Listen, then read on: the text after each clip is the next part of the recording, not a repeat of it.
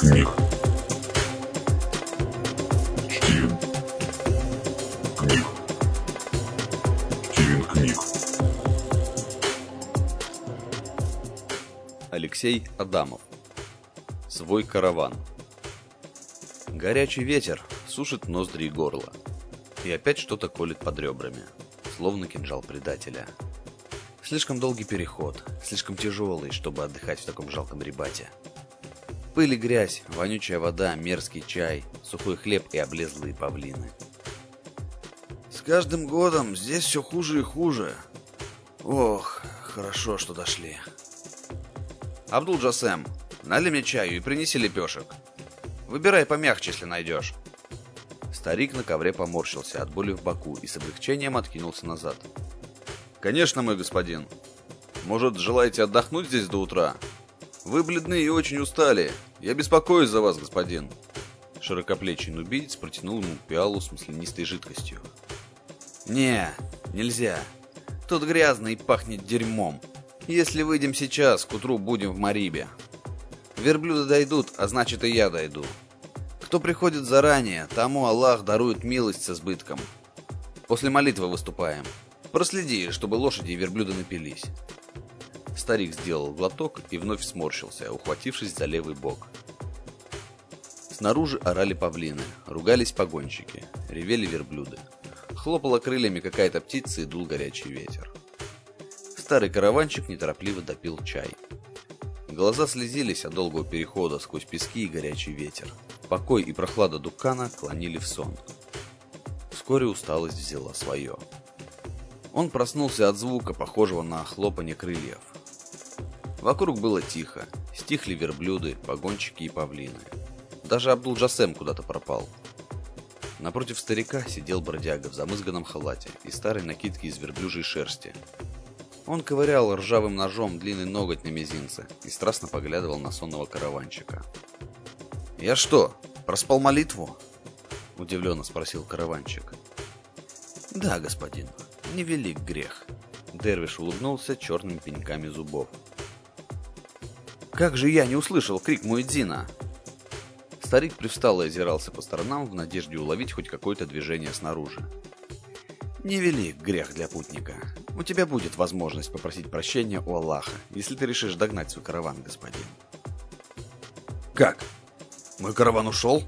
Абдул-Джасем не разбудил меня? Почему? Хотел ли он дать мне отдохнуть или решил увести мой караван, подлец? Давно они ушли? Где мой конь?» «Он ушел вместе с караваном. Но у меня есть лошадь для тебя, и я помогу тебе догнать их, если ты отблагодаришь меня», — ответил Дервиш, хитро поглядывая на старика. «В этом караване товары для великого эмира. Я заплачу золотом и куплю в Марибе тебе лучшего коня. Давай скорее!» Старый караванщик резко встал, накинул роскошный бишт с золотой каймой и двинулся к выходу. «Ты щедрый человек, караванщик, но мне не нужно твое золото. Как и ты, я уже очень давно брожу по этой пустыне, провожаю людей и караваны. Взамен я лишь задам тебе несколько вопросов. Докажи, что ты честный проводник. Как только мы увидим мой караван, я отвечу на любые вопросы. И вновь горячий ветер выл по пустыне. Сушил ноздри и бросался в лицо песком. Они скакали во весь опор. Старый караванчик в расшитом золотом биште и дервиш в облезлой хирке пока на горизонте не показалась вереница медленно плетущихся верблюдов. «Вон твой караван, господин. Осади коня. Загонишь». «Пришло время моих вопросов», — крикнул Дервиш. «Погоди, проводник. Как только я увижу, что груз великого эмира в порядке, я сдержу слово», — ответил старик, работая хлыстом. «У нас был другой уговор». Дервиш ехал за ним, не отставая. Они скакали молча. Ветер свистел в ушах, трепал и дорогой бишт караванщика, и гриву старой клячи Дервиша. Старик изо всех сил стегал своего коня, но караван почему-то не приближался. Верблюды также неспешно брели вдоль маслянистой линии горизонта. Старик и Дервиш неслись, пока лошадь не заржала от очередного удара хлыста. Ноги ее подкосились, и караванчик покатился в горячий песок. Мятежный конь тут же вскочил и унесся прочь за бархан. Говорил же, загонишь. Вроде порядочный человек, а слова не держишь. И коня теперь, поди поймай. Дервиш остановился и достал ржавый нож. «Да как ты смеешь, оборванец!» «Мое слово весит больше, чем все золото, которое ты можешь себе представить. Мое слово знают от Александрии до Джебы, от Петры до Амана. Сейчас же отдай свою лошадь, я должен догнать свой караван!» — кричал старик, стоя на четвереньках и выплевывая песок. «Такое ли оно тяжелое, караванчик? Скольких ты обманул?» Скольким не доплатил? Не вернул долги, натравил разбойников. Отвечай, если хочешь догнать свой караван. Оборванец спешился и протянул старику руку. «Ради Аллаха, поймай мне коня!» «Давай догоним вместе и проси, чего хочешь. Если я не доставлю груз для великого эмира, меня разорят, а всю семью продадут в рабство. С милости весь добрый человек!» Взмолился старик. Отвечай на мои вопросы, и будет тебе караван. Сколько раз ты купал в крови свой кинжал или давал его в руки другому, чтобы он сделал это ради твоей выгоды? Не унимался Дервиш. Да, я грешен. Я не скрываю этого и каждый раз прошу Аллаха о милости и прощении. Торговля сложное дело. Бывало по молодости, я обманом сбивал цены. Да, по моему приказу Абдул Джасем зарезал ростовщика Иудея, что дал мне в долг. Ну так он же иудей. Сам шейх Салах Абдаль-Захид тогда благословил меня. Да, я убил всю семью неверного и взял дочь его в свой гарем. Молод был, горяч. Раскаиваюсь за это перед Всевышним. Но я заботился о ней, окружил ее любовью, пока Аллах не забрал ее. Она родила мне красавицу Айлу, которую я отдал за соратника моего Абдул-Джасема. Помог безродному мусульманину, братом назвал – все нищие от Мариба до Джебы молятся за меня. Мои жены не знают кнута, а дети самые счастливые. Да, я грабил караваны. Ну и отбивался от таких же разбойников.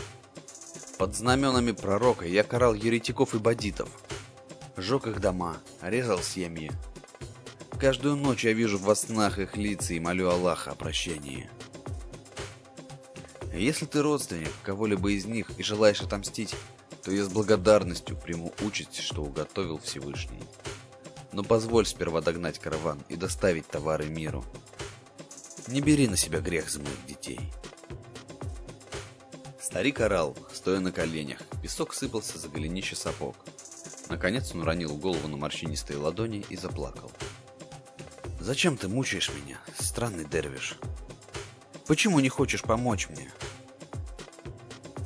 «Нет, «Не родственник я», — усмехнулся бродяга. Он вновь ковырял ножом грязный ноготь. В серых глазах сверкнула странная искра. «Знаю лишь, что шейх тот, что тебя надоумил, сам был ему должен. Дочь того ростовщика ненавидела тебя до смерти, лишь красавица Айла успокоила ее сердце. Что же до нищих, то они молятся за всех, кто бросает им монеты в кашкуль. Ты прав. Дети любят тебя, ты хороший отец. Старик поднял голову и посмотрел на солнце. Он еще раз оглянулся, казалось, караван стал немного ближе. Однако солнце еще не зашло, и тени по-прежнему не длиннее пяти зир. Значит ли это, что я спал совсем недолго, а Абдул-Джасем пропустил молитву? Он никогда не пропускает молитву. В моем караване больше верблюдов, и идти он должен на юго-восток, а не на запад. Куда ты завел меня, странный проводник? Со злым подозрением спросил караванщик. Вновь послышался звук хлопающих крыльев. А Дервиш заговорил так, словно это горячий ветер несет жуткую волю. Песок тучи взвился в жарком мареве, и старика прижало к земле. Солнце никогда не заходит в этой пустыне. Это твой караван, старик. Когда ты его догонишь, то поведешь куда следует. Абдул-Джасем не пропустил молитву, и вся его молитва была о тебе. Горько оплакивал на тебя, глядя, как тело заворачивают в саван. А после поторопился он в Мариб и непременно успеет туда. Не беспокойся за груз. И мир будет доволен и щедро вознаградит твою семью. Догоняй свой караван и помни их всех. Помни детей своих и чужих, по твоей милости счастливых и по твоей вине несчастных.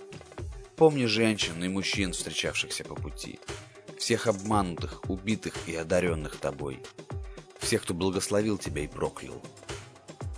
Кого ты простил, и кто не может забыть тебя. Лишь когда ты их всех вспомнишь, караван дождется своего хозяина. Иначе так и бродить тебе по пустыне в поисках, как бродит шейх Салах Абдаль-Захид. Старик наконец смог открыть глаза. Вместо Дервиша на него смотрело собственное лицо караванщика. «Что же будет, когда я догоню его?» Спросил он сам у себя. «Покой!» — ответил горячий ветер, и силуэт Дервиша рассыпался облаком желтого песка. Старик поднялся на ноги. В боку больше не кололо, перестало ломить старые кости. Лишь ветер по-прежнему жег глотку и ноздри, то плача, то нелепо улыбаясь, он побрел к горизонту, вдоль которого неторопливо шла вереница верблюдов.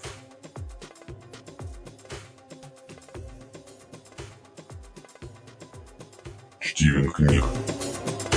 Стивен Книг. Стивен Книг.